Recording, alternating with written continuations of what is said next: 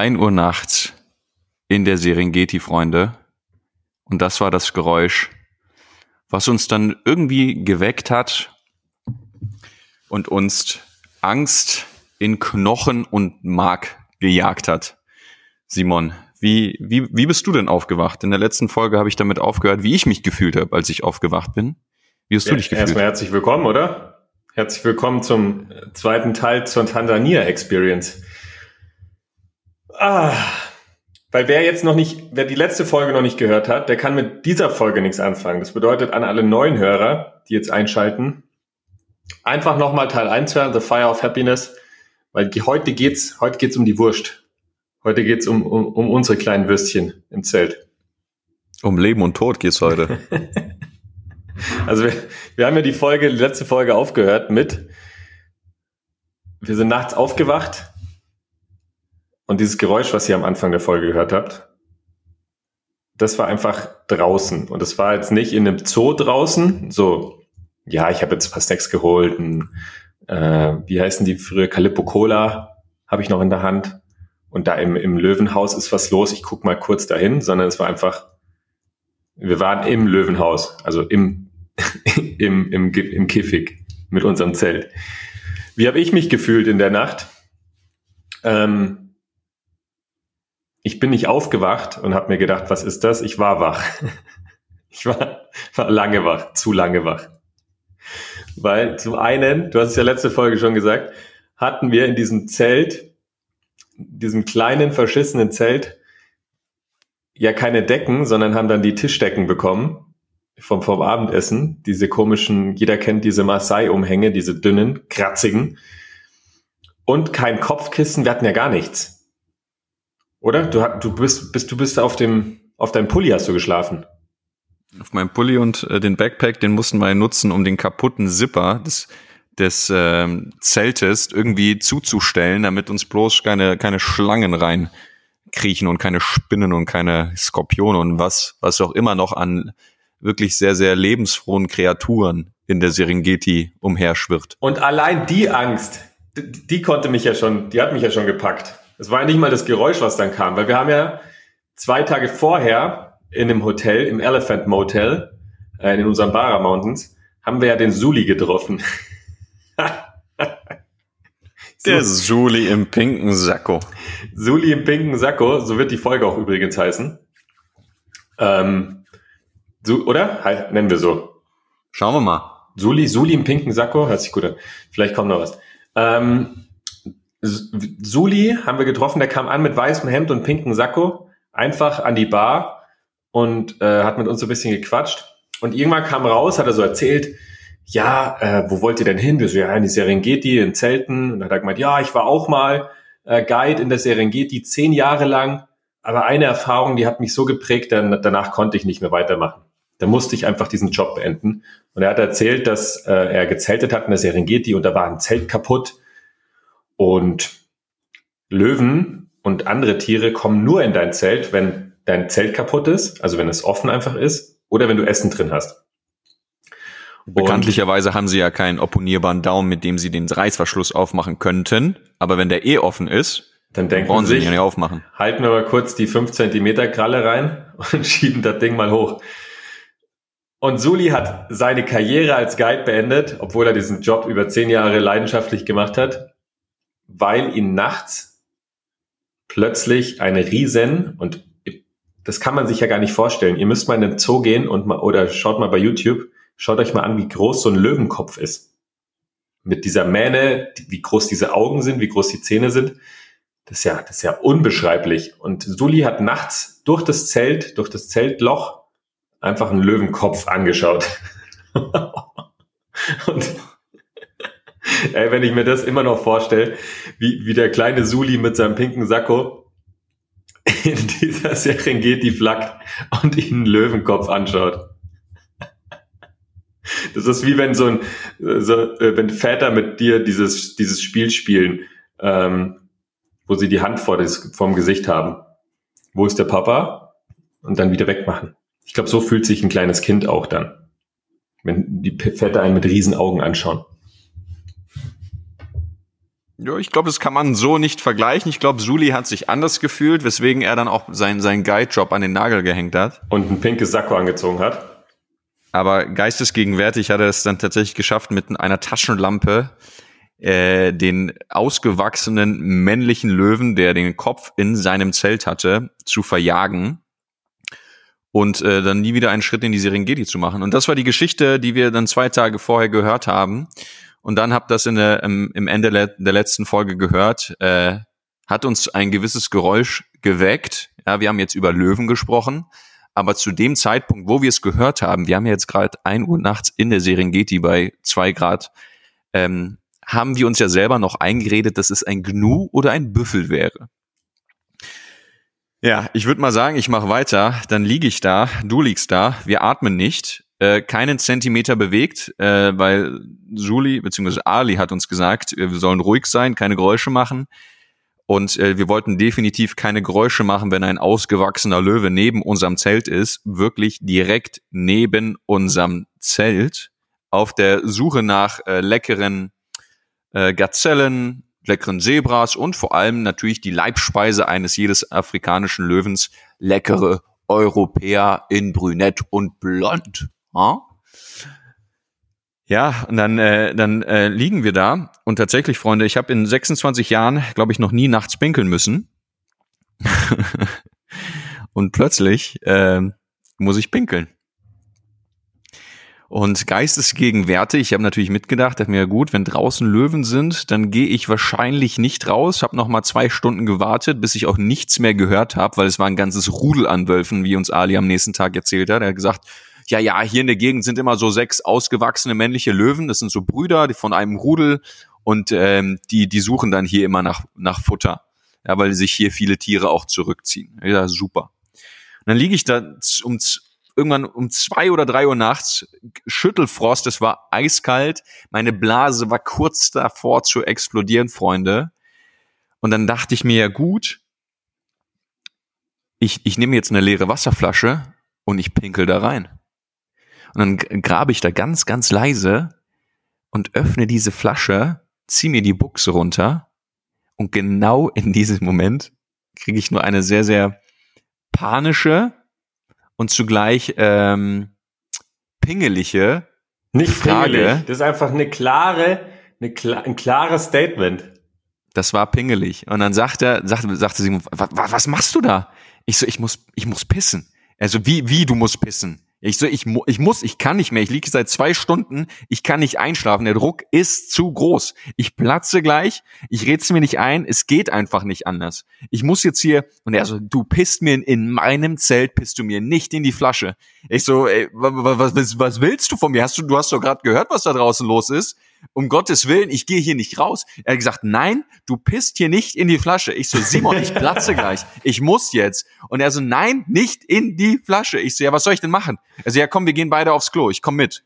Da dachte ich mir in dem Moment, ja gut, ich darf hier nicht im Zelt in die Flasche pinkeln, aber Simon setzt dann gleichzeitig sein Leben aufs Spiel, damit nicht im Zelt gepinkelt wird und begleitet mich mit auf die Toilette, die natürlich irgendwie 30, 40 Meter weg vom Zelt war.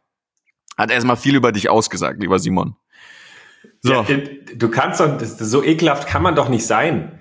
Dass Natürlich. Man da, dass man da eine Flasche pinkelt. Du musst halt einfach nur gut zielen. Nee, das ist ekelhaft. Und Dafür dann, haben wir dann doch legst Lörres. Du, legst du es wie, wie so ein kleines Kind, so ein leckeres kleines Kind, legst du dann in vollgepisste Flasche, legst du dann neben deinen, neben deinen Kopf und schläfst damit ganz genüsslich ein. Ist schon schön ja, das warm. Ding ist, dann hätte ich auf jeden Fall eine Wärmflasche gehabt. Bah. Das hätte viele Probleme gelöst. Ich wäre sicher geblieben, ich hätte es warm gehabt die Nacht. Ich Damit hätte sie dir auch ausgeliehen. über dich. Ich hätte sie dir auch ausgeliehen, wenn die einfach mal kalt gewesen wäre. Boah. Hätte ich gesagt, hier leg dir die unter den Nacken. ja, also, ich durfte nicht in die Flasche pinkeln. Ergo, ich habe mir gedacht, gut, dann, äh, dann äh, mache ich einfach mal das Zelt auf und schau mal, was passiert. Das Geile so, ist, ich, warte ich, kurz.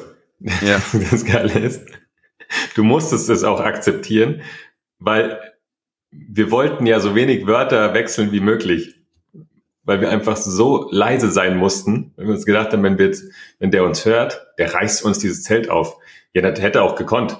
Also wenn da sechs ausgewachsene ja, Löwen draußen rum spazieren, die am Zelt vorbeistreifen und du die auch noch hörst, Und Ja, dann, gut, wir waren ja in Sicherheit hinter zwei Millimeter Nylon. und dann habe ich mir schon gedacht, boah, unangenehme Situation für dich. Da liegt einfach so ein penetranter Simon, der sagt, nö, hier wird nicht gepinkelt. Also wirklich widerlich.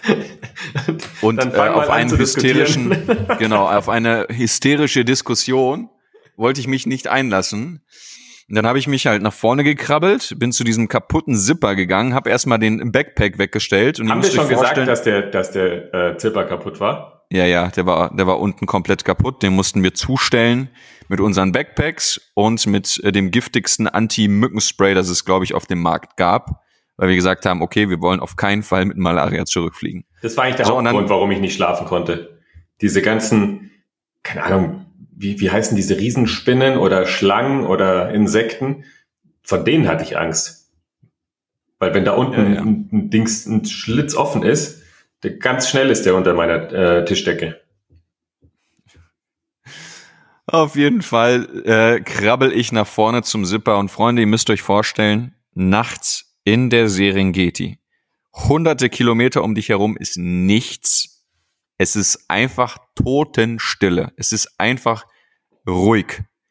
Und dann will ich diesen Zipper aufmachen und ihr müsst euch vorstellen, so ein Zipper bei Nacht in der Serengeti, wenn Löwen vor dem Zelt waren und du nicht mehr weißt, okay, sind sie da, sind sie nicht da, hat er sich vielleicht neben dir schlafen gelegt, vielleicht auch nicht hört sich so ein Zipper an wie, wie eine Kettensäge, was die Lautstärke angeht, wenn du so ganz sensible Ohren hast nachts. Und dann will ich diesen Zipper aufmachen und mache nur Zip. Und es war einfach viel zu laut, viel zu laut und viel zu sehr haben die Aufmerksamkeit er erregt. Und dann habe ich diesen Zipper Zip für Zip, also Stück für Stück. Es macht ja immer so klick, klick, klick, klick, klick, klick. Eins nach dem anderen geöffnet, bis ich irgendwann nach einer guten Minute oder zwei genug geöffnet hatte, um meinen Kopf nur durchzustecken. Ich wollte natürlich nicht komplett aufmachen. Und dann müsst ihr euch vorstellen, wie so ein kleines Neugeborenes in der Serengeti stecke ich da mein, schiebe ich ganz vorsichtig meinen leuchtfarben blonden Signalkopf aus dieser kleinen Öffnung im Zelt auf ungefähr fünf Zentimeter Bodenhöhe, schiebe ich meinen Kopf aus dem Zelt raus, schaue nach links schaue nach rechts und die ganze Serengeti in Mondschein richtig gruselig hell. Also es war nicht Nacht, es war fast Tag. Man hat irgendwie alles in so einem weißen Licht gesehen. Alles war schwarz-weiß. Und ich wusste genau, egal was hier im Umkreis von 300 Metern lebt, sich versteckt, schläft oder sich an den Eiern kratzt, sieht mich gerade. Jedenfalls habe ich meinen Kopf dort erstmal ein bisschen gelassen, zwei, drei Minuten gewartet, mich umgesehen, ob ich vielleicht ein Raubtier sehe, bevor es mich sieht. Ja, diese Chance habe ich mir eingeräumt und irgendwann gesagt, Simon, hier ist nichts. Zumindest hier läuft nichts rum. Und dann habe ich diesen Zipper noch weiter aufgemacht, weiter aufgemacht, weiter aufgemacht, bis er dann irgendwann halb offen war. Und dann habe ich dem Simon gesagt, ey, wir, wir können nicht zum Klo laufen. Wir können, Simon, wir, wir werden sterben, wirklich. Also egal ob ein Gnu oder ein wild gewordenes Zebra oder ein Löwe, wir, wir können nicht einfach wirklich auf dem Präsentierteller bei dieser Stille und bei diesem Mondschein zur Toilette gehen. Das geht nicht. Ich muss in die Flasche pissen. Und was? Und dann fing die Diskussion wieder an. Nein, hier wird nicht in die Flasche gepisst. Das ist ekelig. Das ist, das ist menschenunwürdig. Das wird in meinem Zelt wird nicht gepinkelt. Naja. Das habe ich nicht gemacht. Ich habe ich hab einmal ein klares Statement gesetzt. Mein Zelt Ja. wird nicht gepinkelt. Sonst war ich ready für den Löwen. Ich hatte Du rechts so hatte ich ein. Haarspray in der Hand, links ein Feuerzeug für den Flammenwerfer, weil ich mir gedacht habe, diese, dieses, diese trockene Mähne, die wird bestimmt gut brennen. Und noch meine Stirnlampe. Also ich war äh, Suli ohne pinkes Sakko. Äh, Freunde, und dann, äh, dann habe ich es tatsächlich geschafft. Ich habe äh, ein Bein aus dem Zelt gesteckt, mich dann äh, wie unter so einer äh, so, so einer Veranda so durchgeschlängelt und hatte ein Bein im Zelt, ein Bein aus dem Zelt, stand dort, hab noch mal gute zwei, drei Minütchen mich umgeblickt, ob wirklich nichts, sich nichts bewegt und in meiner Illusion habe ich natürlich nichts gesehen. Auf jeden Fall stehe ich dann da und sagen Simon einfach, und er war sehr ready, Freunde, ich kann euch versprechen, er war sehr, sehr ready. Äh, nämlich gesagt, Simon, ich, ich, ich, ich muss jetzt hier machen. Ich, ich, wir, wir können nicht laufen, wir werden sterben. Er hat gesagt, ja wie? Ich, so, ich pinkel jetzt neben's Zelt. So, meine Lieben. Und jetzt könnt ihr euch vorstellen, wenn so ein Zipper schon wirklich sehr, sehr laut ist in der Nacht und sehr, sehr, sehr laute Geräusche macht, die sehr, sehr auffällig sind, ähm, dann einfach ein ein Meter, fast ein Meter neunzig großer Europäer, wohl bemerkt die Leibspeise eines jeden Löwens, äh, aus dem Zelt herausragt, auf einem Bein steht, dann die Hose noch aufmacht, mit dem Gürtel, der klimpert, als würde es eine Kuhglocke läuten. Mit Döner gefüllter Wattenscheider pur. Ja, genau. Und dann, äh, dann habe ich losgelegt und ihr müsst euch vorstellen, wenn sich ein Zipper schon anhört wie eine Kettensäge, hört sich so ein Urinstrahl, meine Freunde, hört sich an wie die Niagara-Fälle. Es war so unfassbar laut, wie es auf diesem trockenen Wüstenboden geplätschert hat. Und ich, und dann stand ich da, Ich während ich die da Geschichte gepinkelt habe. Ich könnte die stundenlang zuhören. Boah, immer, während immer ich gepinkelt habe, einfach nur panisch wie so ein Erd Erdhörnchen aus dem Zoo nach links und rechts geblickt, ob irgendwas auf mich zurennt. Freunde, ich hatte, also wir hatten wirklich Todesangst. Ich meine, die Geschichte ist witzig, aber wir hatten wirklich Todesangst. Das ist echt eine Nummer, wenn man mit solchen Geräuschen nachts aufwacht. Und dann habe ich mich kurzerhand entschlossen, nicht nebens Zelt zu pinkeln, sondern auf das Zelt zu pinkeln, weil es dann am Zelt runtergelaufen ist und es wesentlich dezibelärmer war. Die Geräuschkulisse Kulisse war nicht so groß. Und dann habe ich aber auch nur tatsächlich ein gut, gutes Viertel der Blase leer gemacht, weil äh, jede Sekunde dort draußen war pure Gefahr und habe mich dann rückwärts fallen lassen ins Zelt, den Zipper runtergerissen und war wieder in Sicherheit und wusste genau, okay, ja, mit, mit dem Blasenvolumen werde ich schon noch irgendwie einschlafen können. Und äh, ja, Stimmt, so habe ich, so hab ich einen. Löwenangriff. Klar, ihr habt gezwickt. Da, da, da geht auch, also pinkeln unter Stress ist auch echt schwierig. Ja, du musst auch dazu sagen, wir haben ja auch noch die Umgebung erstmal eine halbe Stunde beobachtet. Weil das ist wie wenn du eine dunkle Straße lang schaust und weißt, aus jeder Seitengasse kommt, kann irgendwas kommen. Und besonders, wenn Ui, du weißt, ui. dass noch sechs, sechs Räuber unterwegs waren. Aber ich muss wirklich sagen, an der Stelle, das war echt eine krasse Erfahrung. Also es ist wirklich eine der witzigsten äh, Reisegeschichten, die ich erzählen kann. Aber gleichzeitig war das echt eine Nummer, wo richtig viel in mir passiert ist, während wir da lagen und diese Geräusche gehört haben von einem brunzenden Löwen neben uns. Also es war schon spannend, was mit einem passiert ist. Also so viel Demut, wie ich in dieser Sekunde gefühlt habe und so viel du hast, Ehrfurcht, Demut, Ehrfurcht Demut und gespürt. pure Angst. du das hast war echt nur krass. Angst gespürt. Nein, Simon, Demut. Demut vorm Leben. Das war echt eine krasse Nummer. Ich, ich war der Cage-Fighter. Das habe ich gespürt in mir. Du warst ein Scheiß. Du, du warst ein panisches, penetrantes Kind in diesem Zelt, das mich angemeckert hat, weil ich pinkeln wollte. Und du hattest gut lachen mit deinem Flammenwerfer und ohne eine volle Blase lagst da schön da hinten drin. Und ich war derjenige, der sich auf den Präsentierteller gestellt hat. Ja, aber ich war ready. Das Einzige, was durch meinen Kopf lief, Ein ist, Scheiß wie ich diesem du. Löwen seine Mähne abfackel. Ja, natürlich. Dann habe ich mir noch überlegt, ich hatte Der hätte, dir, der hätte dir das. Ding weggenommen und dich damit gegrillt, bevor er dich gegessen hätte. Ja, ich habe mir aber auch überlegt, ich habe letztes Mal eine Doku gesehen über Löwen. Ich habe das echt unterschätzt. Ich habe mir noch überlegt, wenn ich da wie so ein neuseeländischer Hackertänzer rausgehe und den anbrüll, dann wird der schon abhauen. Naja, Der, der, hätte dich, der hätte dich fotografiert für Facebook und die, seine Freunde geholt. Und ich hätte, ich hätte einfach drin gesagt, Freunde, ich gehöre nicht zu ihm. ich muss nur aufs Klo.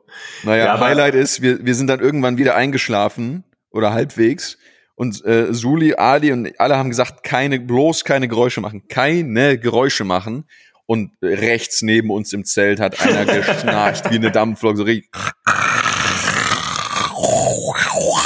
Und wir dachten, du alter, alter Schwede, ey, du lockst gerade alles an, was hier in der Serengeti rumfleucht. Bitte, bitte sei ruhig.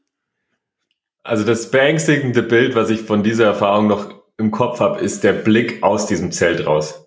In, wie du schon beschrieben hast, in diese Serengeti, in diese Weite und einfach in diesen dunklen Zeltplatz, der vom Mond beleuchtet wurde. Und du Das wusstest, war krank. ey, zwei Minuten bevor du hier rausgeschaut hast, waren hier noch Geräusche. Also ja nicht so, ich höre in der Ferne irgendwie diese, diese Löwengebrüll, sondern einfach zwei Meter vom Zelt.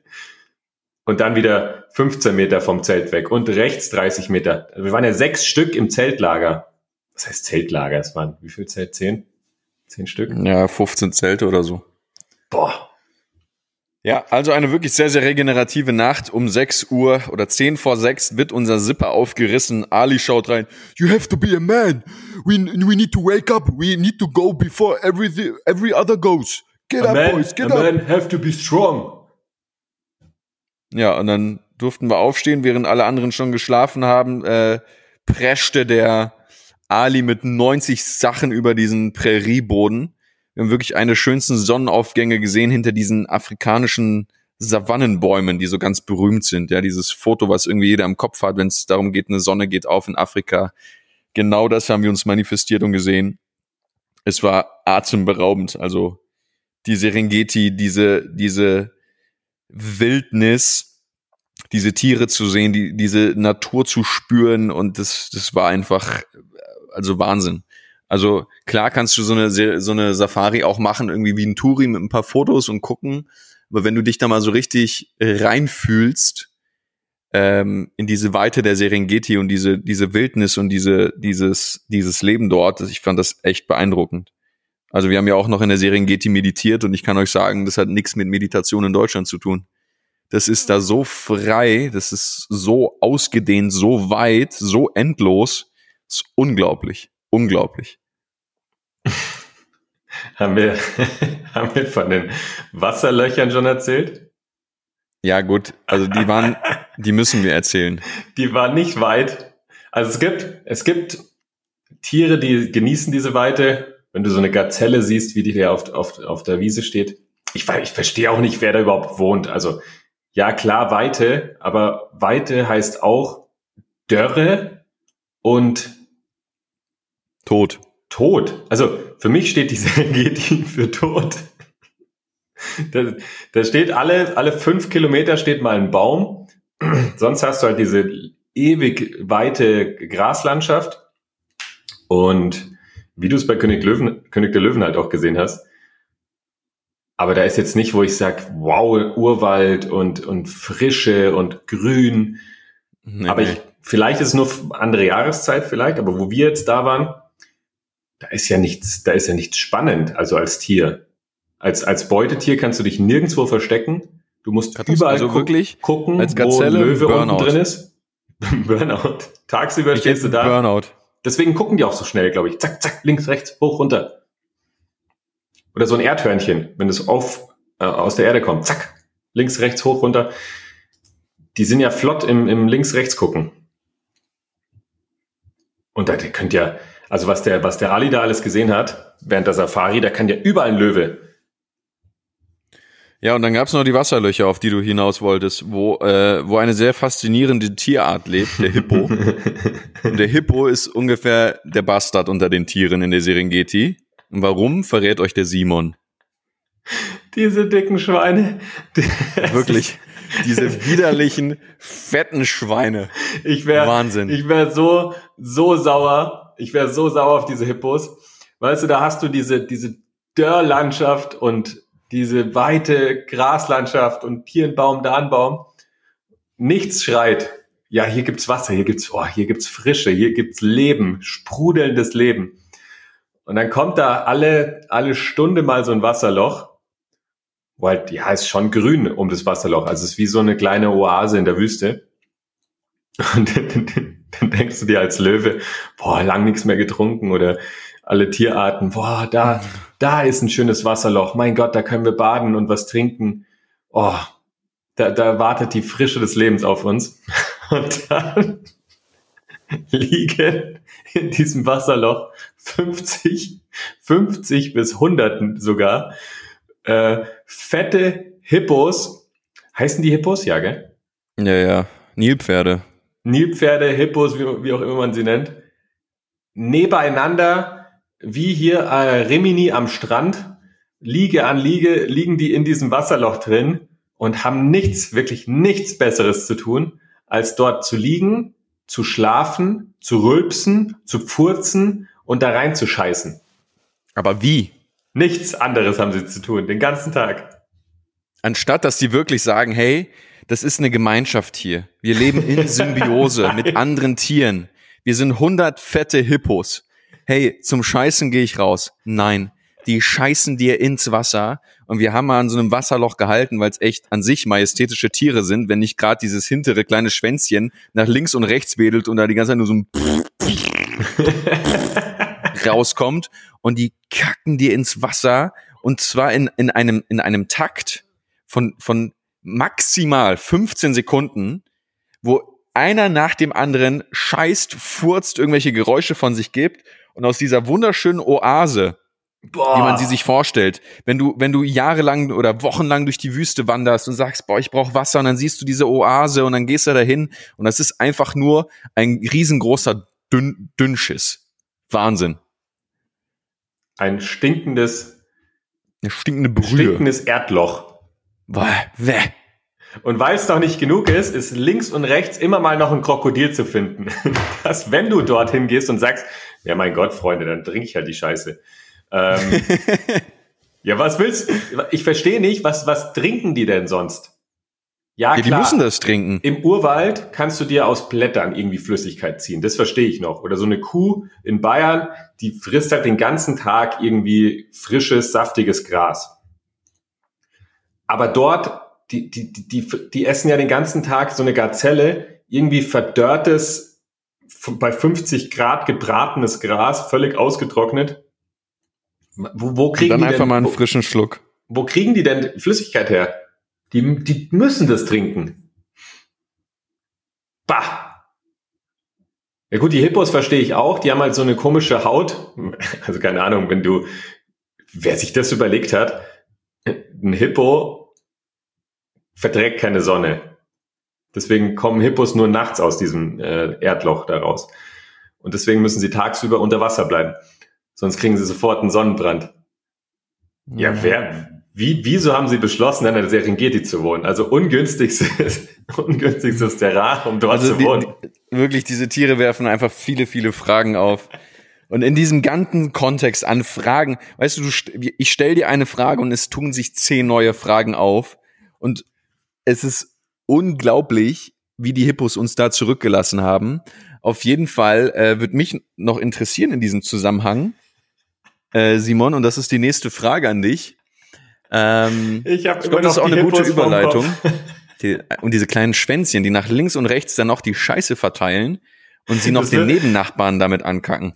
Und besonders sind die auch noch gefährlich. Das bedeutet, die sind nachts, höchst gefährlich.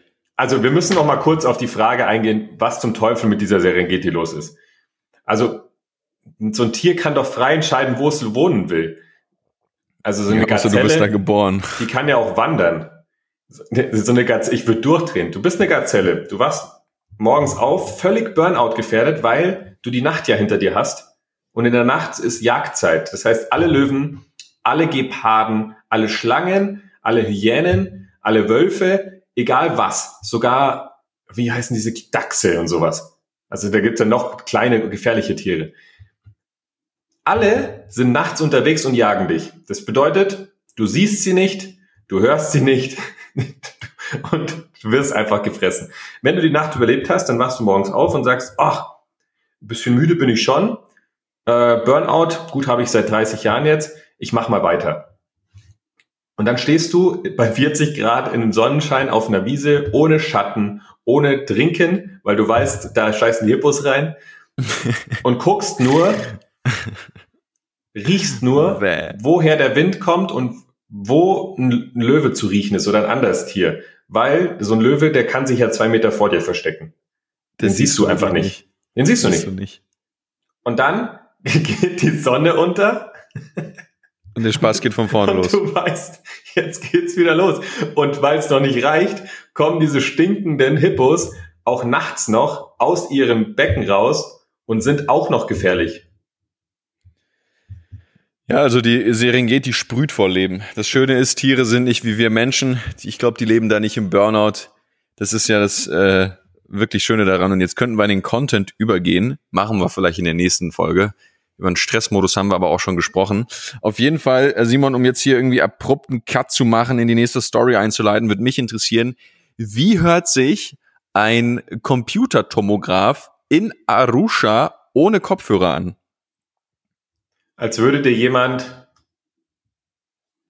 einfach, einfach sagen, komm, komm, leg mal kurz deinen Kopf auf den Tisch. Ich möchte ein paar Größen von, ich war jetzt kurz hier beim Hornbach, ähm, kann alles selber machen oder wie der Werbespot ist und hau dir mal ein paar, paar Nägel in den Schädel rein. Und damit einhergehend die Frage, woher weißt du das? weil, ich, weil ich mir seit Jahren überlegt habe, ich probiere einfach mal in den Ländern die, die Krankenhäuser aus. Also das ist ja wirklich, ist ja wirklich interessant. Ich war jetzt echt in vielen Krankenhäusern. Also damals, wo ich in Südafrika war, um die Geschichte mal ein bisschen auszuholen, bin ich beim Klettern abgestürzt und lag mit einem offenen Schienbein lag ich im Krankenhaus in Südafrika. Und beim zweiten Besuch jetzt in Afrika, in Tansania, ja gut, da müssen wir ein bisschen ausholen, oder? Aber wir haben ja Zeit. Nicht zu Zeit. sehr. Nein, nein, nein, nein, Simon, hier wird nicht ja, ausgeholt. Wir haben ja wir Zeit. Haben, nein, nein, nein. Schön vorsichtig mit deiner Südafrika-Geschichte. Nee, die ist schon vorbei. Ja, gut. Da, da, da, da kommen wirklich keine Fragen auf. Außer, warum mich, das war die witzigste Geschichte eigentlich, wie ich da im Krankenhaus liege, es blutet und blutet und ich verstehe nichts. Meine größte Angst war, oh Gott, oh Gott, äh, hoffentlich spricht hier irgendjemand meine Sprache oder Englisch oder kann ich mich verständigen? Wie läuft es jetzt hier mit Krankenversicherung und wie soll ich denen erklären, was passiert ist? Und dann kommt so eine deutsche Ärztin im Privatoutfit, kurzen weißen Mantel umgeschmissen und so eine Longeon-Handtasche. Hi! Ich so, ja, hallo? Ja, ich bin aus München, grüß dich. das fand ich herrlich. Ja, wie ist der äh, Batz, Batz, Batz entstanden? in, in Tansania. Wir sind ja dann mit äh, Ali, sind wir nach drei Tagen, das war ja das Schöne nach der Löwen-Story, dass wir genau wussten, dass wir noch zwei Nächte da waren. In der zweiten Nacht war, glaube ich, eine Rudel Zebras im Lager und in der dritten Nacht kamen dann, bah, weißt du noch, Hyänen? Ach, pfui. Pfui, Deibel, die machen Geräusche, Freunde. Die haben wirklich so ein gackerndes Lachen. Ganz, ja, muss, ganz gruselig. Da muss man auch mal Props geben, äh, Disney. Die haben das gut, gut nachgemacht. Also genauso ist es auch an alle Kinder, die zuhören. Genauso ist es. Auf dem Elefantenfriedhof. Und nach der, nach der letzten Nacht sind wir, wollten wir noch in den Krater fahren. Da gibt es so einen riesen Krater, Ngorogoro heißt es. Und da leben halt auch echt viele Tiere. Und auf dem Weg dahin sind wir noch weil das, das, das wollten wir unbedingt mal spüren. Diese, diese Kraft und die Energie von den Maasai-Kriegern. Weil das ist so das Urvolk aus der Serengeti. Leider sind die ja aus diesem Nationalpark vertrieben worden und wohnen am Rande des Nationalparks, also zwischen Gorogoro-Krater und Serengeti. Und dort haben wir durch die, unseren Guide den Zugang bekommen, dass wir dort mal reinschnuppern dürfen und mit denen mal sprechen dürfen, ob wir da auch mit, mit Teilnehmern hinkommen können, wie eine Zusammenarbeit aussehen könnte. Das war so die Überlegung. Keiner wusste, dass es, also die sind ja wirklich, wenn die Serengeti für tot steht, stehen die Maasai-Krieger auch für tot. Das ist ja, da ist ja kein Leben drin in diesem, in diesem Dorf. Wir sind da, wir sind da reingekommen, ähm, wurden in so eine Lehmhütte geführt, die glaube ich 1,20 hoch war ich saß da auf den Kinderbetten, Schaben links, Schaben rechts, Riesenwürmer und da hat alles nach, nach Tod gerufen. Das, die, dieses Dorf wurde abgegrenzt mit, mit diesen riesen Dornenbüschen, damit halt keine Löwen kommen. Aber es war alles halt zum, zur Sicherung, zum Schutz des Dorfes. Also quasi dein Volk lebt in einer Umgebung, wo es die einzige Aufgabe hat zu überleben. Es wurden Kinder ausgebildet zu Kriegern, es gibt da die, die einzelnen Löwenkrieger, die das ganze Leben nur lernen, wie sie einen Löwen töten. Und sonst wird halt das Vieh äh, aufgezogen, vor Löwen geschützt, vor, vor Angreifern geschützt, das Dorf wird geschützt. Das führt aber auch dazu, und das hatten wir in der letzten Folge schon gesagt, dass halt dort auch eine brutale Community herrscht. Dass die sich wirklich untereinander schützen, ehren und auch zusammen diese Dinge aufbauen. Weil weißt du noch, wo wir das, wo wir uns paar Souvenirs, die haben uns ja paar Souvenirs angeboten. Diesen, diesen Sprechstab, den man in der Gruppe verwendet oder andere so Schmucksachen, die sie halt selbst hergestellt haben. Und das Interessante war, den, den Profit, es waren ja, glaube ich, sieben kleine Lehmhütten und sieben unterschiedliche Familien und jeder hatte was anderes anzubieten. Und wenn du bei der ersten Familie gekauft hast, dann bist du zur Stammesältesten hingegangen, hast der das Geld gegeben und die hat das an die Community verteilt. Also es hat jeder im Dorf was bekommen, wenn einer was verkauft hat. Und das war schon krass. Aber jetzt kommen wir zur spannenden Geschichte. ähm, als wir da rein sind, mussten wir, mussten wir so ein, boah, da habe ich mir auch gedacht, ist das jetzt eine Touri-Action oder ist es, ist es wirklich, muss ich das wirklich machen? Aber da haben wir so einen kleinen Wettkampftanz gemacht, wer am höchsten springt. Und irgendwann ähm, haben die halt gemerkt, ja, okay, bist du eigentlich mitgesprungen? Natürlich bin ich mitgesprungen. Aber du hast drauf geschissen, du hast, du hast einfach gesagt, komm, lass, äh, ich vernichte die. Ja, ich, klar. Wir sind ja da gegen. Da ist mein Wettkampfmodus rangegangen. Die haben immer gesagt, higher, higher, ab, ab. Dann habe ich gesagt, ja gut. Zeige ich immer, wer hier am höchsten springt. Gegen die 1,40 großen Maasai. Ähm, und ich stand da, nee, die, die Männer waren ziemlich groß, glaube ich. Die, die Frauen waren so klein. Ja, die Frauen waren wirklich klein. Und ich stand da zwischen so, so 15 kleinen Mini-Frauen und die higher, higher. Und dann habe ich mir gedacht, ja, okay, dann machen wir das Ganze mal, machen wir mal einen fairen Wettkampf draus. Und habe mich währenddessen noch so gebückt und Kevin hat's noch auf Video. Und im Nachgang sieht man genau, wann ich gebückt, Sprunghaltung annehmen, hochspringen, aufkommen und das, der rechte Fuß leicht nach außen äh, gedreht ist. Und in dem Moment macht's knack. Und dann war die Geschichte für die nächsten fünf Tage gegessen. Ich habe gedacht, das war, das, das war der schönste Moment meiner ganzen Reise. Einer von vielen, die dann noch gefolgt haben. Ja, danach ging ja deine Reise erst los. Danach hast schön. du ja den Spaß deines Lebens gehabt. Also mir hat es, mir hat es wirklich, es wird mir eine, ein Nagel hinten reinschießen mit der, mit der, mit dem, Luft, mit dem Luftdruckgewehr ähm, und dann noch mit dem Hammer nochmal schön reindonnern in die Wirbelsäule. Ich konnte, ich habe sofort gemerkt, jetzt, das, jetzt ist Schluss. Das, das war's noch so ein schönes Grinsen aufgesetzt. Ja, higher, higher, ja, ja, super. Und danach hat er ja gesagt, ich, ich zu, zu, zu Kevin schon, hm, da ist was passiert. Aber beide haben wir so ein bisschen, ja, ja, das, das wird schon, Simon, das wird schon. Und dann ging es ja in diese Lehmhütten, dann musste ich mich schon bücken auf 1,20 runter. Und dann habe ich schon gemerkt, ich, ich komme da nicht runter. Es geht nicht. Boah, und es hat einen Schmerz entwickelt, als hätte so ein Hexenschuss mal fünf jedes Mal, wenn es reingestochen hat hinten, hat sich jeder Muskel im Körper angespannt und ich konnte kaum noch atmen. Und jetzt, was, was hatte ich nochmal am Ende? Wie hieß das? Bandscheibenvorwölbung. Bandscheibenvorwölbung. Was auch immer. Auf jeden Fall war es der Todesschmerz und ich wusste ja genau, wir sind, um in die Serengeti zu kommen, sind wir, glaube ich, zehn Stunden gefahren. Also wir sind ja Ewigkeiten diese lange Landstraße da lang gefahren, um mitten in die Serengeti zu kommen. Und egal was ich hab, mit dem Schmerz kannst du jetzt erstmal leben. Aber erstmal, erstmal war die, war die Vermutung, ja komm, lass gut sein, das wird schon passen. Ähm, jetzt bewegst du dich bisschen, dehnst du jetzt bisschen ähm, und ja, wärmst den Rücken bisschen oder wie auch immer. Das wird schon passen. Da sind wir in diesen Ngorogoro-Krater auch noch rein und dann habe ich gemerkt, also so, so akribisch und dynamisch wie Ali war, der wollte uns ja, der ist ja mit uns da echt zwölf bis 14 Stunden tagtäglich durch die Serengeti geheizt und hat uns alle fünf Minuten gezeigt, oh, Gazella, Gazella, Gazella. Und hier noch ein Löwe und da noch ein Knu.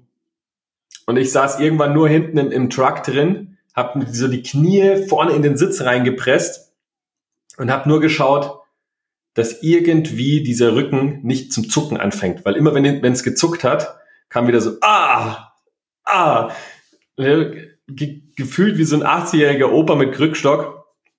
Aber es ging nicht mehr, weil diese Straßen ist ja auch nicht, als würdest du hier auf der, auf der A3 nach Berlin fahren, sondern es ist, du fährst ja da, das, das kann man sich, so Straßen gibt's ja ja gar nicht.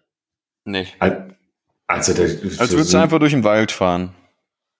Ja, noch schlimmer. Du hast ja so halb, du, dadurch, dass da auch die LKWs durchheizen und diese, diese ganzen Safari-Trucks, hast du ja manchmal so einen halben Meter Schlagloch. Das heißt, der, der Truck, der steht einmal auf halb acht. Und da einen Hexenschuss zu haben oder Bandscheibenvorwölbung, es hat keinen Spaß gemacht. Dann habe ich zu Ali, weil ich hatte so, ich musste so viel Mut aufbringen, um, um Ali überhaupt zu sagen, dass es nicht mehr weitergeht.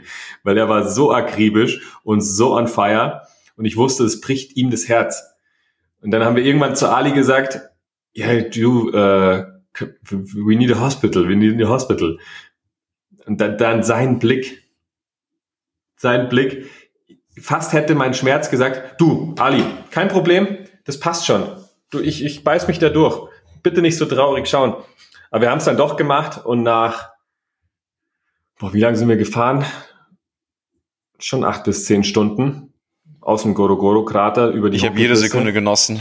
Wirklich, jede Sekunde habe ich genossen. Ich sah dich nur, Freunde, eigentlich müsste das heute eine, eine auf, Video aufgenommene Folge sein, damit ich euch zeigen hätte können, wie, wie Simon da im, im Truck lag. Na, unbedingt Füßen, die Stories anschauen. Beinen das haben wir letztes Mal schon und gesagt. Armen, genau, in die Stories gucken, awaka-world, da haben wir es in den Highlights, Tansania, schaut es euch bitte, bitte an, es ist wirklich unfassbar witzig. Auf jeden Fall bei jedem Schlagloch und davon gab es auf einem Meter, gab es bestimmt 15 Schlaglöcher einfach nur ein schmerzverzerrtes Gesicht von Simon Ludwig Lechner. Ein, ein leichtes oder ein leichtes oder ein leichtes ah, und das wirklich stundenlang, stundenlang und es war genau einfach in der herrlich. Folge. Ah. Meine Schadenfreude, mein Herz war bis bis zum Himmel geöffnet. Äh, nee, das war auf jeden Fall echt witzig anzusehen, so die ersten drei Stunden. Irgendwann hast du mir leid getan weil irgendwann äh, lagst du da auch nur noch regungslos, weil dein Nervensystem so im Eimer war, dass du einfach gesagt hast, gut, äh, das jeglichen Widerstand zum Schmerz aufgegeben hast, gesagt, komm, fahr durch alle Löcher, die du siehst. Ich habe eh Schmerzen. Stimmt, ich, den Schmerz konntest du noch lustig finden, aber als ich in diese Resignation gegangen bin und einfach nur noch ergehen lassen habe und auf die Frage, hey, wie geht's dir, einfach nur noch ein, ein Schulterzucken gab, da hat es keinen Spaß mehr gemacht. Herrlich. Das war wirklich schön. Wo waren wir denn dann? Ja, dann sind wir in die Hauptstadt gefahren, zehn Stunden lang. Dort eine tolle Nacht erlebt. Auch dort gibt's in den Highlights bei Instagram ähm, die Aufnahmen, wo ich am Bett, wo ich einfach nur versucht habe zu schlafen abends. Boah, das war eine Katastrophe. Ich konnte ja nichts mehr, wirklich gar nichts mehr. Und am nächsten Tag sind wir dann ins Krankenhaus. Dann kam ich da an und bin zu einem Rückenspezialisten empfohlen worden, kam dort an und dann hat mich, soll nicht werten klingen, schaut mich so eine 25-jährige Ärztin an oder Arzthelferin und sagt erstmal, ich soll mich erstmal auf die Waage stellen. Dann hat die da angefangen, wie so 1936 dieses Stethoskop mir an die Brust zu halten. Und ich so, was, was passiert hier? Also, ist das jetzt die Behandlung oder was? Dann kam sofort, boah, ich stand ja, ich stand ja unter Vollstress. Also wenn da, da nichts geklappt hat, wie ich es mir vorstelle, äh, da ist ja mein Stresspegel sofort auf 180 hoch. Und Gott sei Dank kam dann der Arzt, hat mich da, was hat er noch gemeint? Was, hast du da Schmerzen? Hat er da hinten im, im Rücken rumgedrückt und dann auch so da Highlight in der Awaka World Story. Ich habe alles gefilmt, Freunde. Ihr könnt euch daran ergötzen. Einfach schön in eine Wirbelsäule reindrücken und is there pain? Und Simon nur so, ah, und die drei Holländerinnen, die Praktikantinnen aus, äh, aus Holland, die doch zugeschaut haben. Und er noch an meinem Rücken erklärt hat, dass sie noch was lernen dazu. Und ich saß, lag dann mir, das ist euer Ernst. Ja, auf jeden Fall musste ich dann ins MRT. Und das war natürlich eine neue Erfahrung ins afrikanische MRT. Ich hatte das auch gar nicht mehr so auf dem Schirm, was im MRT passiert, weil es zu lange her war, dass man da wirklich in diese Röhre kommt und diese Geräusche unaushaltbar laut sind. Und das ist mir aber auch erst aufgefallen, als ich drin lag. Und von dieser Arzthelferin hatte ich keine Kopfhörer bekommen, gar nichts bekommen und lag dort, ich glaube, das Ganze ging 15 bis 20 Minuten in dieser Röhre ohne Kopfhörer. Und es war, als würde mir jemand Nägel in meinen, nicht nur in meinen Rücken jagen, sondern einfach meine Schädelwand durchbohren. Das war das lauteste. Da, da habe ich genauso viel Angst verspürt wie beim Löwen. Weil ich mir gedacht habe, jetzt, jetzt knallt's, jetzt, ähm, jetzt kriege ich einen Gehörsturz. So wunderschön. Also auch da wirklich in den Stories äh, Simon mit äh, Schmerzböllern, die ich natürlich an der afrikanischen Apotheke gekauft habe. Irgendwelche Painkiller äh, die, die du wahrscheinlich äh, heute noch entgiftest. Ähm, wunderschön. Das war eigentlich das Witzige. Ja, und dann war, dann war nach fünf, sechs Tagen eigentlich auch die ganze dreiwöchige Reise schon fast gegessen. Mit dir konnte man ja gar nichts mehr anfangen. Ich war gut drauf. Ich hatte so eine, ich hatte gelbe Tabletten, blaue Tabletten und pinke Tabletten. Ich hatte alles. Boah, haben die mich aus dem richtig, Leben gejagt. Richtig, richtig bunter Vogel warst du, Simon. Ich habe alles auf Video.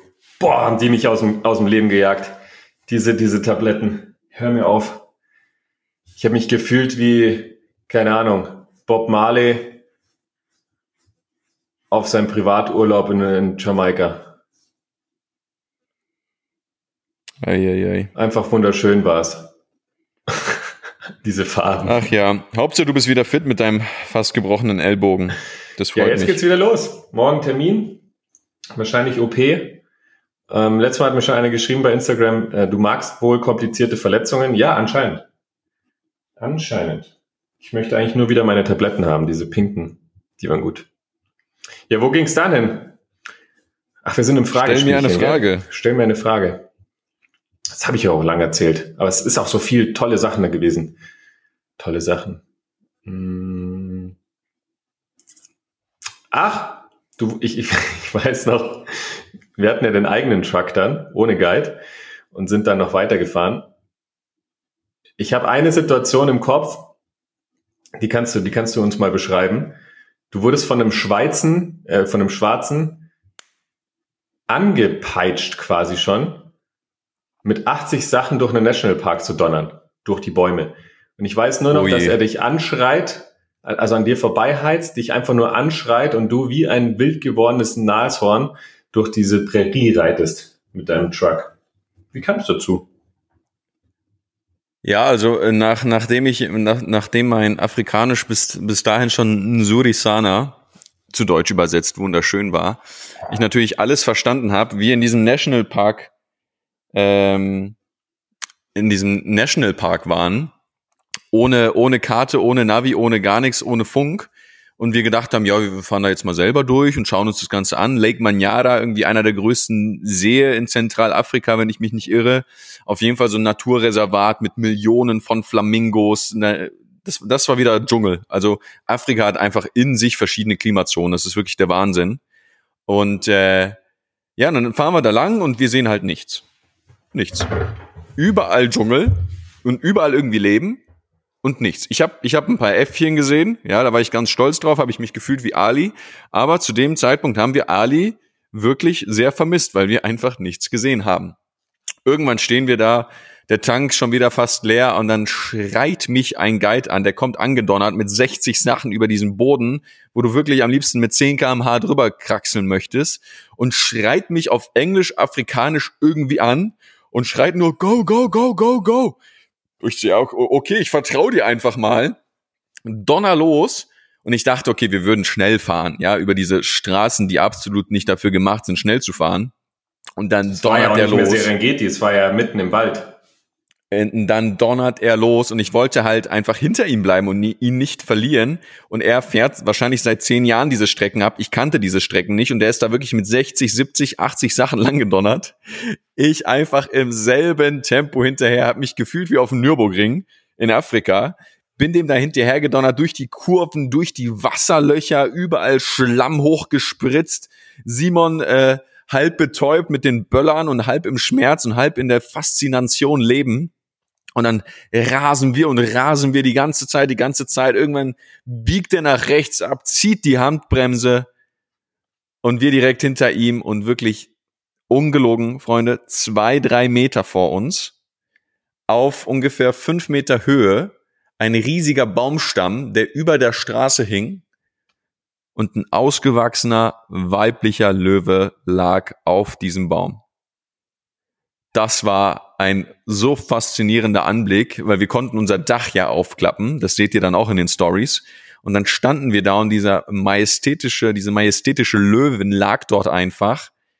Und ähm, das ist anscheinend was ganz, ganz Besonderes, weil Löwen sonst nicht auf Bäume klettern. Ähm, die heißen da äh, Tree Lions im Lake Manyara, weil wenn es da geregnet hat und der Dschungel so feucht ist auf dem Boden, äh, flüchten sie auf die Bäume, damit sie halt nicht im Nassen liegen. Und dann haben wir uns da wirklich eine halbe Stunde lang wirklich nur mit diesen zwei Autos äh, diesen Löwen angeschaut, wie er da, dort einfach nur lag, wirklich zum Greifen nah. Es war so nah, dass ich dachte, ja gut, wenn er, wenn er wollte, könnte der jetzt hier einfach ins Auto hopsen. Und das war echt faszinierend. Da haben wir auch Fotos, auch in den Stories, also schaut wirklich rein. Ähm, und irgendwann waren dann 40 Trucks da, aber wir hatten die VIP Front, Front Row Plätze und haben uns das Ganze echt aus nächster Nähe angeschaut. Das war unglaublich. Ja, weil du auch völlig geisteskrank durch diesen Park gedonnert bist. Boah, also das war gedacht, wirklich. Jetzt, jetzt dreht er komplett durch, der Godowski, weil du, das ist ja, also es könnte ja immer mal, das haben wir dann auch später gesehen, plötzlich kommen halt von links einfach 50 Affen oder einfach ein Wildschwein oder so ein, wie heißen die, Warzenschwein, wie Timon und Pumba. Es kommt immer was aus dem Wald. Und dass dort nichts aus dem Wald kam, boah, stell dir vor, du, du jagst da gegen Baum oder sowas oder kriegst die Kurve nicht. also so ein perfekt ausgebildeter Guide, der jagt da durch und der Godowski dahinter. Oh, war das fein. Aber Löwe, das war wirklich majestätisch, diese Kraft zu spüren mal von so einem, von so einem Tier und sicher im Auto zu sein, im Gegensatz zu ein paar Nächte davor. Auf, auf meinen Drogen, das war, war majestätisch trifft am besten. Ne? Ja, und dann, dann ging es ja noch weiter. Boah, die und, Pelikane. Äh, ja, die, Pe die Pel nee, Flamingos. Ah, stimmt. Die, die rosanen Flamingos. sind Flamingos, gell? Genau, die rosanen sind Flamingos. Tausende, Tausende lagen in diesem Lake Manyara und sind halt dann gleichzeitig auch gestartet. Das sind Bilder, Freunde. Also sensationell. Das, wir haben es uns nur ein bisschen kaputt gemacht, weiß ich noch, weil wir keinen Tank hatten. Ja, dann fahren wir da lang.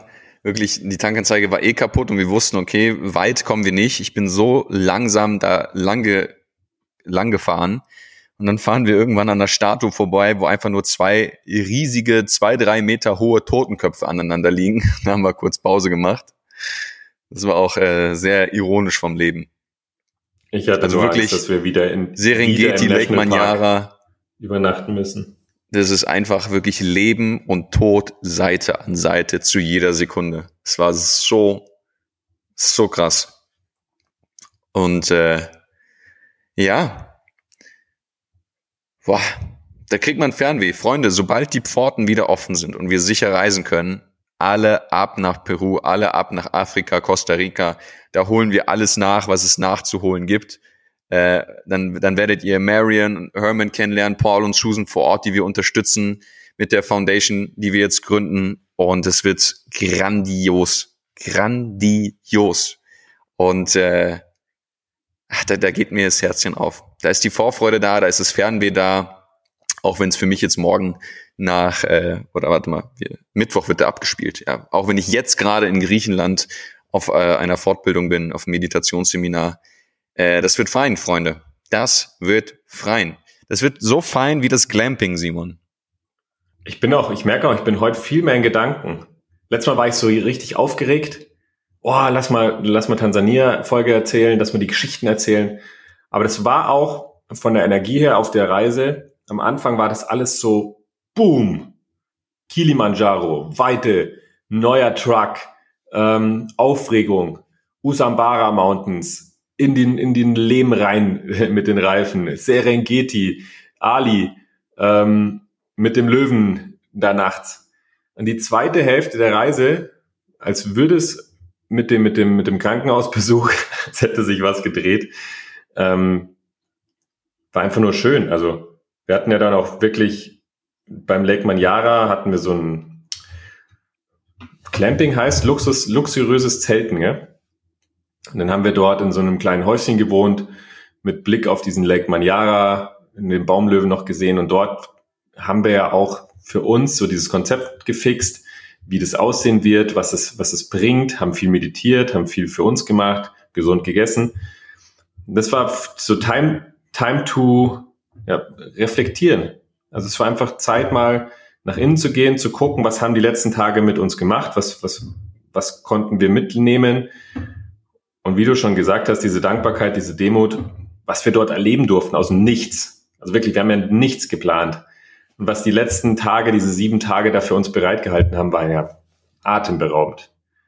Ja, also als die, die Reise war noch lange nicht vorbei und dann, dann stellt sich auch die Frage, wie zum Teufel äh, bist du mit mir dann an einem wunderschönen Abend dazu gekommen, dass äh, ein Holländer äh, uns ein Ständchen gesungen hat und auf der Gitarre geklimpert hat, was einfach viel zu viel zu romantisch war, viel zu nostalgisch, viel zu schön. Ähm, ja, der stand da einfach. Er war einfach da. Also wie ist es dazu gekommen? Wo war das? Und was hat es mit der Tansania Experience zu tun? Ja, nix, wie das Leben so will. Wir saßen da. Ich weiß noch, wir haben die, unsere Homepages haben wir geschrieben. In diesem, vorm Pool eigentlich. Mitten, mitten im Nationalpark.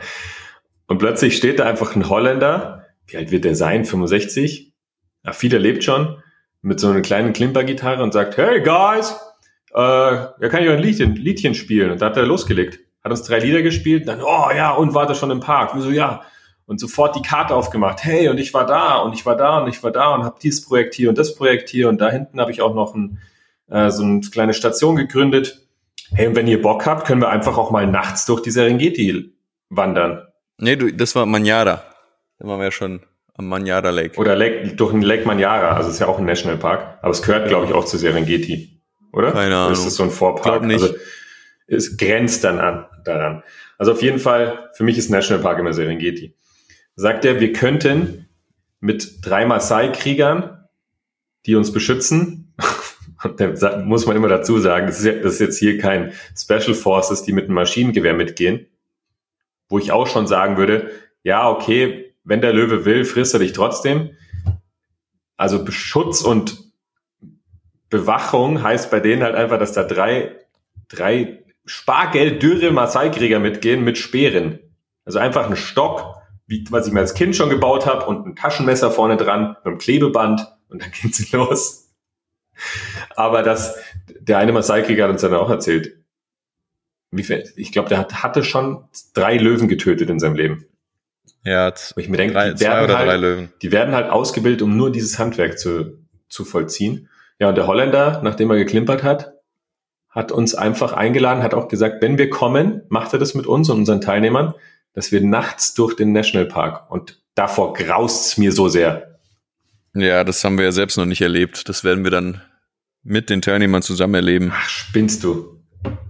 Nachts? Ja, er, er meinte, er meinte, es ist alles entspannt, weil äh, jedes jedes Tier im Nationalpark ist grundsätzlich eher scheu und äh, bevor du dich den Tieren auf 300 Meter genähert hast, haben die dich eh schon gehört und sind weg. Selbst ja, wenn du die Hand vor ne? Augen nicht siehst. Ja, krass. Und man könnte noch so viel erzählen. Ja, und dann, dann waren wir ja die, die letzten Tage dann im Glamping. Das ist ja ähnlich wie in Peru, dass wir die letzten Tage dann wirklich Zeit zum Reflektieren nehmen. Das war echt ähm, richtig so eine so ein Eco-Lodge, ökologische Lodge äh, in der Nähe vom Lake Manjada mit richtig schönen Zelten, wo dann richtig mit Holz ein Zimmer reingebaut ist, ein Bad reingebaut ist, also wo man sich auch wirklich wohlfühlt. Ja, nicht wie in der Serengeti unter einer Tischdecke bei zwei Grad. Also das war echt schön äh, ein kleiner Pool, leckeres Essen, nette Leute. Und da haben wir ja wirklich einfach mal die Füße hochgelegt, reflektiert, haben ja dann auch überlegt, okay, wie, wie gestalten wir die Tansania Experience, wie soll die 2000, in diesem Fall jetzt, genau, 2021 aussehen, ähm, welche, welche Dinge wollen wir den Teilnehmern ermöglichen, was sollten sie nicht erleben, wie wir es erlebt haben? Und äh, es war echt, das war Urlaub dann. So die letzten zwei, drei Tage waren Urlaub. Besonders mit meinen Pillchen. Für dein was? Mit meinen Pillchen. Mit meinen Tabletten. Weil morgens, mittags, abends. Schön rein in Schlund. Ach Gott, war das herrlich. Ach, ich freue ja. mich so sehr auf die nächsten Jahre. Da wirklich, auch wie Peru entstanden ist, einfach mit Menschen hinzufahren, die sich weiterentwickeln wollen, die sagen, ich will diese Energie spüren. Aggression, äh, sexuelle Energie, Entscheidungskraft, Männlichkeit, Weiblichkeit, pure Freude, Demut vor dem Leben, Demut vor Lebensgeschöpfen. Ähm, was bedeutet es wirklich bedingungslos zu sein? Völlig bedingungslos, wie ähm, unsere zwei Freunde auf den Usambara-Bergen mit ihren 40 Projekten und so, so viel mehr. Also wie kann ich im Alltag Entscheidungen treffen, klare Entscheidungen, wie kriege ich Klarheit rein, was bedeutet es, liebevolle Konsequenz zu leben, was bedeutet es, sich selbst wirklich in allen Aspekten zu leben, kann man eigentlich am besten zusammenfassen. Unglaublich. Also es ist, es ist so unfassbar besonders. Und das ist, wie, wie wir es immer gesagt haben, wirklich die Welt erleben, die Welt erfahren. Nicht nur als Toure irgendwie rumtuckern, eine schöne Zeit haben, um irgendwie mal vor, vor dem Alltag zu flüchten, um irgendwie die Batterien mal aufzuladen, wie, wie es der Urlaub so oft als, als ja, Ziel hat, sondern wirklich Kulturen erleben, Kontakt zur Natur, Kontakt zu anderen Menschen, äh, mit einer wundervollen Gruppe Dinge erleben, tiefe Veränderungsarbeit, Zeremonien vor Ort mit Einheimischen, Homestay bei den Einheimischen, einfach wirklich Boah, in die Energie geil, einzutauchen, in diese Energie einzutauchen, Referenzerfahrungen zu machen für neu und diese dann mit ins Leben nehmen zu können, um sie tagtäglich anzuwenden. Ja, diese, diese, also Nachhaltigkeit ist uns da extremst wichtig in allem, was wir tun. Und äh, ich, ich kann es kaum abwarten. Wir waren jetzt schon ein paar Mal in Peru mit Teilnehmern, aber Tansania wird nochmal echt anders. Es wird besonders und äh, ich freue mich über jeden, der nächstes Jahr sagen wird, Freunde, ich, ich muss dahin, ich, ich will das spüren, ich will, ich will all diese Eigenschaften, all diese Qualitäten mal richtig erleben. Ich will mir die Zeit für mich nehmen. Ich will eine Auszeit. Ich will in die Tiefe gehen. Ich will mich selber kennenlernen. Ich will mal Termine, Familie, Beziehungen, Geschäfte, alles mal beiseite legen und nur für mich innehalten, einkehren, reflektieren, sich verändern, sich neu kennenlernen und dann einfach das Leben neu zu gestalten, auf eine neue Art und Weise zu leben, mit einer neuen Lebensqualität, mit einem neuen Gefühl. Das ist das Wichtigste. Nicht mit tollen Gedanken, sondern wirklich tollen Gedanken, tollen Gefühlen, die integriert sind. Ähm, das wird einfach fein und ich freue mich auch einfach auf, äh, ja, auf eine nächste Tansania-Reise. Ich glaube, das wird kein Zuckerschlecken, Simon. also ich glaube, da, da, warten noch mehr Überraschungen auf uns als ohnehin schon damals. Bei Tansania weiß ich ganz genau, dass es jedes Mal eine Experience für jeden sein wird. Nicht nur für die Teilnehmer, sondern auch für uns. Das, das ist ja eh so geil. Also bei unseren Seminaren, ich habe das letztes Mal auch gespürt bei der Explore, es gibt keinen Trainer und keinen Teilnehmer. Es gibt immer, alle sind Teilnehmer, auch wir. Was wir dort erleben, durch welche Prozesse wir gejagt werden. Und es hat immer seinen Sinn, weil man sich untereinander heilt, untereinander Verständnisse schafft. Und ich glaube, Tansania wird noch heftiger, weil dort geht's um Community, dort geht's um Bedingungslosigkeit, dort geht's um Klarheit, innere Klarheit. Und es wird sich vor Ort zeigen. Und auch wir werden durch die Prozesse gejagt werden. Spätestens nachts in Lake Manyara. Natürlich fahre ich da nochmal hin zum Löwen. Natürlich. Wer, wer hat ja, wirklich mir letztens, Hirn geschissen? Letztens haben wir wirklich noch ein Gespräch geführt, wo wir gesagt haben, ey, machen wir die Tansania Experience eigentlich? Also willst du das nochmal? Also e ehrlich gesagt habe ich überhaupt keinen Bock auf noch eine weitere Nacht mit diesem Löwen vorm Zelt. Ja, der wird uns bestimmt wiedererkennen. Sagen, ach guck mal, das ist der Blonde mit der schwachen Blase. Ich werde auf jeden Fall nicht mit und, dir im Zelt schlafen, wenn und du der penetrant, anfängst. Der penetrant pingelige Brünette. Ja.